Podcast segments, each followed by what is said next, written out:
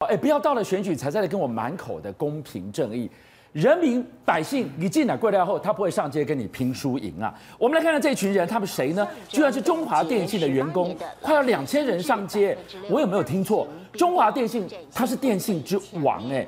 去年我去查了一下，他的净利五百亿耶，这样的一个幸福企业，员工你上街干嘛了？你到底所谓何来呢？好，刚刚俊相哥讲到，中华电信的这个营业，其实基本上这两年看起来是亮丽的，但是员工没有分到利润啊，所以他们对于公司内部的这一些哈。分利，他们其实是不满的，但是他们不是只有为了自己的事情而已。刚刚导播有给大家看那个画面，有没有？他们在这边抗议的行动剧当中，他特别强调，希望这个劳退的雇主提拨率，他要提拨到有没有百分之十五？劳退现在是多少？来，观众朋友，正好就是我遇到的。我跟俊亮哥当时在我们电视台的时候。两千零五年才被年前，对，那时候你要继续用旧制，还是你要换新制？如果你用旧制的话，你没有办法在同一家公司待满二十五年的话，你可能拿不到了。所以大家犹豫，我会不会离开呢？所以就在新制跟旧制当中，当时我可以跟大家讲，我的同事们百分之八十到九十都是选择新制。对，那新制跟旧制的差别。旧制呢是雇主提拨二到十五趴，不一定啊，有的高有的低，可是它的 range 高。那新制是六趴起跳，那六趴起跳呢，那你就停在六趴，没有哪个雇主他帮你提到六趴以上，他帮你提拨十趴十五趴，没有啦。所以呢，现在这个中华电信的这个抗争，昨天走上街头到了凯道，他就是要求雇主的提拨你要提高，理由很简单，因为今天已经是七月四号五号了，对不对？对。那七月一号开始，连公务人员都已经提拨到九点七五了。他认为说，你为什么劳工只有六趴呢？雇主提拨的比率太低，对，会影响退休的生活，所以劳工们走上街头。好，我知道了，那个六趴是老板提拨的，你如果想要。退休生活有保障的点，你自己也可以平时提拨六趴，但那个就是我自己的钱了呀。所以啊，就跟大家讲了，雇主到底负担多少，国家负担多少，还有自己劳工自己负担多少，嗯、就会成为一个大家讨论的话题。对，那你要知道我刚讲了，两千零五年十八年前的时候，劳退新制被推出来，嗯、那理由就是要让这一些可能有换公司的，或是以前没有拿到这些退休金的人，他们有所保障。对，确实当年也是一个。大家想说哦，跟旧制来相比的一个办法。那刚刚我跟大家讲了，旧制是二到十五，对不对？对。新制是六趴，对不对？嗯、那中间还有个差别，就是他到底有没有在同一家公司延续的问题。赖、嗯、清德副总统他推出了一个他的这个 YouTube 影片，你有没有看到？他年轻的赖清德有没有？他拿他妈妈当例子，他说他妈妈就是年轻的时候只有旧制，所以拿不到那个劳退，他觉得很惋惜，所以他当立委的时候呢，就来推动这个劳退新制，他把它拿来当政绩，拍了一个影片。但问题倒回来，现在哎。中华电信的员工走上街头，他就在抗抗议这个劳退新制，哎，让你控给米压力铁来做力的政绩，这就会造成劳工跟我们现在执政者还有政治舞台的落差。对，他认为这个东西是一个德政，但是其实已经现行出现了问题。所以赖清德眼中的恩情德政。老百姓感受不到，重点这个 range 差别太大，有多少？好，我刚刚讲了半天哈，什么六趴、十五趴，它到底有什么差别哦？现在有个算式算给观众朋友看就知道。嗯、其实跟我年纪差不多，你大概懂了。可是刚入社会的人，他也没什么选择，对不对？哎，我想跟你讲，这个有什么差别呢？来，我跟大家讲，我用个算式给大家看哈。如果你年薪五十一万，嗯，也就是大概一个月薪水四万多块的人，那你做了三十年，你现在要退休了。嗯、如果你是旧制的话，就像跟你看，他可以拿到一百九十一万。这是旧制，是现在已经几乎没有人用旧制了。那新制呢？新制的话呢，就是领九十六万，一波啊！对，而且呢是收益五趴来估算的话，哈，选择劳退月领是三千三百四十七。好，为什么劳工会生气？第一个，原来就是可以多领快一百万，嗯，原来我现在薪资以后每个月只能个月领三千多，嗯、啊，啥情况？什么样的情况？所以民众就会抗争。那当然，这个话题在立法院这段时间也都有讨论。像吴玉婷，他曾经也问过许明春部长，问他说：“哎，那我们现在的这个哈劳劳保的这个哈加劳退的中位数是两万多，这到底可不可以符合劳工退休以后的生活？”嗯、当时许明春是讲说：“哈，中位数是两万三千零七十五。”那他的所得替代率是百分之五十八，那所得替代率百分之五十八表示说，哎，我不工作了以后，我大概也有我工作时候的百分之六十左右，看起来数字是不错哦，因为跟 OECD 的国家比都还高哦，一般 OECD 国家比是五十一点八哦，但问题是俊阳哥，细节好，魔鬼就藏在细节里面。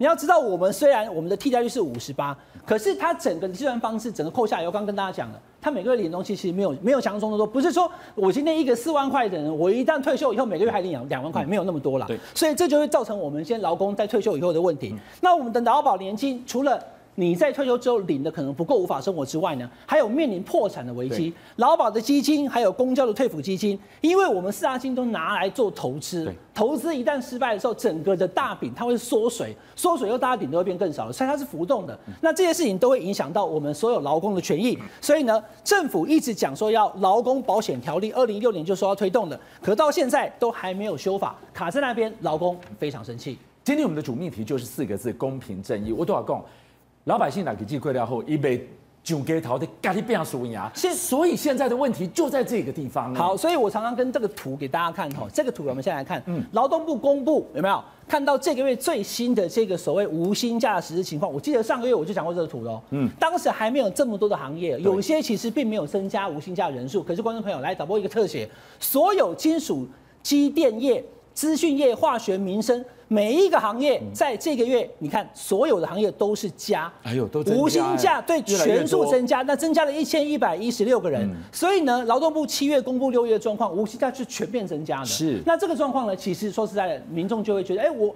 我去上班啊，俊江哥，我没有失业，可是我赚到的钱变比较少，因为我被放无薪假了。然后现在这个呃起司民本基金会是江启臣的基金会哦，他得公布了一个数据，就是他去调查了我们的民本信心指数。现在民众最担心的就是什么？就是通膨。对，因为通膨四点二分。现在民众觉得说，急弄变薄，那我们领的又少，又要交无薪假，我的薪水一个月本来五万块，可被放无薪假只只拿三万多四万的时候，民众的生活就会越来越痛苦。所以你就看到温水煮青蛙在这个地方，通膨在那边煮煮煮煮到后来就熟了，就红了，怎么办？我就。老板能不能加个薪啊？老板其实他想说，我现在加薪，但是呢，我也这个是哈有心无力，没办法，因为整个的经济环境不好的情况之下的时候，大家都感觉痛苦。那以这样的情况来看，观众朋友你要看哦，这个求职网他就是调查，现在哎这个数字非常高啊，百分之八十八点二，将近九成啊。嗯。上班族现在到了第三季，嗯哦，现在已经到了到七月了嘛，前两季过了，对，准备要换工作了，因为不满意我们的工作。没有调薪，工作压力又很大，所以呢，已经有将近九成啊，这个数字算是非常高啊。大家都想换工作，为什么？因为薪水已经没办法。那你要知道，现在目前你要知道，就是整个在房市上面哦，也是一样，你可以看得出来哈。消基会的董事长，他的这个房委委员张新民他就说了，官方数字跟大家讲说，因为我们有相关的房屋补助啊，或等等的东西哈，在居住方面也没有那么痛苦，可是。这个消息会看起来的没有，哦其实民众对于在租房子方面，因为房租我们之前跟大家谈过了很多问题，它也是实质上会在生活上造成压力的。然后造成压力的食衣住行还有什么？还有行，这个其实我比较了解呢，观众朋友，因为我很喜欢车哦，所以我常常在看车子。这个是台湾之前未取之后的这个 Sienta 这个车款，来，观众朋友，这个车商已经宣布一点五版本以后不卖了，它直接跳一点八。那你不要看它这边讲说涨七千块哦，它是全车系涨七千。因为你买不到一五版本的，所以你下次还要再买的时候，从一点八开始买，它是直接涨了五六万块钱，要从七十六万开始跳，所以民众可能连买车都会压力很大。那还有，呃，像这个是 Dior 的经典的这个包包了，这个我就比较不懂了。这个包包现在目前也是一样，全部都调涨，所以你看到东西调涨，但是呢，你的钱变薄，还有无薪假，那你赚的钱又不够用，又不调薪，大家又想要换工作，民众当然生活感觉非常痛苦。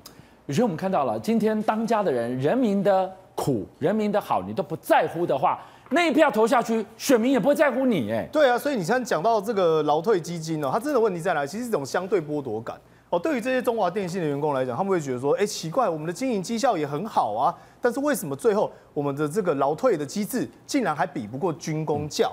哦，大家知道一个前提哦，在今年度，也就是一月一号的时候，军工教已经全面将他们的所谓的退休金机制强制提拨到百分之十五，所以这就是那个十五百分之十五的由来。为什么要百分之十五？它的目的意义就在于说，既然我们的表现很好，而且我们也是类国营，基本上也是为国家服务的。虽然说呢已经民营化，但希望能够比照办理。好，那你这时候回到一个劳退基金本质上的问题，到底劳退基金整个猫腻在哪里？大家要知道，近年来发生一个状况。就是说，台湾的国家经济状况是不是越好，越来越好？象征的是什么？劳工就业的时间拉长，就业的时间拉长，代表他退休的年限也会呢人越来越多，而且每个月他的薪资也会随着他的年资而成长。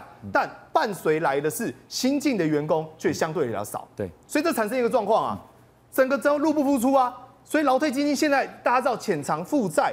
这是目前为什么会这么巨额的状况，就是因为这样子啊。好，那你说在这个巨额状况下，光是去年度哦，累积增加的潜藏负债，大家知道增加多少吗？多少？七千三百亿。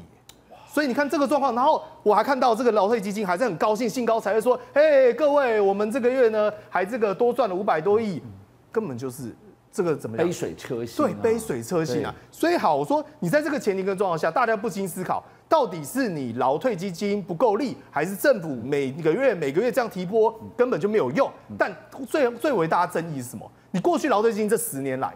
发生过四次，四次涉及司法的贪渎舞弊案，最为人知的就是游乃文嘛。这你是劳退基金的组长，结果呢，你还拿着劳退基金去帮相关的公司进行炒股。所以在这个前提跟状况之下，大家要怎么样有信心？如果说是共体之间，真的政府有困难就算了，但显然行政怠惰上出现了很大的问题。佩君，你怎么看？我今天看到新闻，只有一个想法，而这个许明春不是不干了吗？怎么怎么人还在啊？那你要干，你就麻烦你认真干，这才是真正。务本业嘛，早在一百零六年的时候，民进党就已经召开年金改革会议哦。那个时候就已经有人质疑说，退休金的制度基本上财务模型或者是给付的额度根本是没有办法养老的问题哦。那除了几十万的这个十几十万的军公教之外，农保啦、国民年金啊、劳保都应该要检讨跟修正嘛。所以那时候召开的是由副总统，我们就拉高这个层级，各个团体代表一起来，结果改了什么？大家都很记得，一开始先把这个青年代表、企业劳工通通抓来。干嘛围殴军公教，把国家的财务负担的这个大义名分，通通压在他们身上，请他们相人为国。结果军公教挨刀砍完之后，照理来说，那你应该按部就班嘛，接下来的各种基金都要检检讨啊。可是接下来呢，没有，后面的六年一个都不想改，除了人数最少的，还有这个可能他们觉得民进党最能得罪的军公教以外，劳保劳退连方案提都没有提哦。就他如果回头去看，所以如果说国家的财政当时是这个入不敷出，没有办法去的话，当然值得是要拿全民的税金，甚至举债来填补，也不是不可以啊。可是现在劳保亏损的比例虽然比这个公教的退抚来的高，但绝对值来讲，我觉得是比较低的。所以劳工、农民、青年拉到政府这边去对付军公教，可是碰到缺口更大的劳保的时候、农保的时候，民进党这几年来有回有没有正面问题？看起来是没有。这个许明春，我不知道他是不是现在心态还是关心他？对，我关心他，我不知道他心态是不是还是一副反正。哪里苗头不对，哎，我就不干了，到时候就没我的事。我不知道他是不是这个心情。如果是真的是国家的悲哀，百姓的悲哀。来，四刚哭过一阵就忘记了，大家还记得吗？秀慧姐在那哭哭，然后你在旁边秀秀啊。然后呢，经过这一个月，哎，大家又忘记了这件事情。对，两个月他又出现，他又出现，还在啊？请问你是很多的这个劳退啊破产的事情啊，不只是政治人物啦，很多的专家。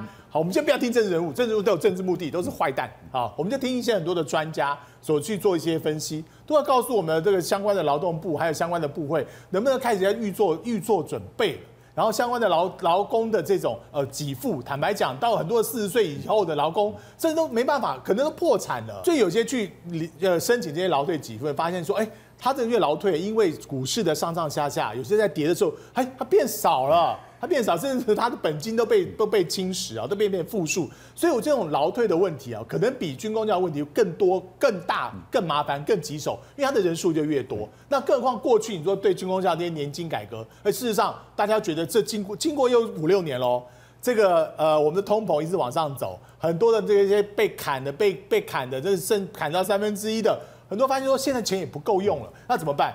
子女再来帮忙，那这这个对下一代来说，是不是又把责任本来可以自己养自己？很多人做军做这个军工教，就想说，我退休自己养自己，不要让子女担心。那现在变成，哎，子女现在也要再再去帮爸爸妈妈去分摊一些费用。我所以我觉得，这些莫名其妙、不知道目的为何的这些改革，所谓的拿着所谓正义的大旗去改革，改到后来五六年出出现，发现大家都是一个负担。邀请您一起加入五七报新闻会员，跟俊相一起挖真相。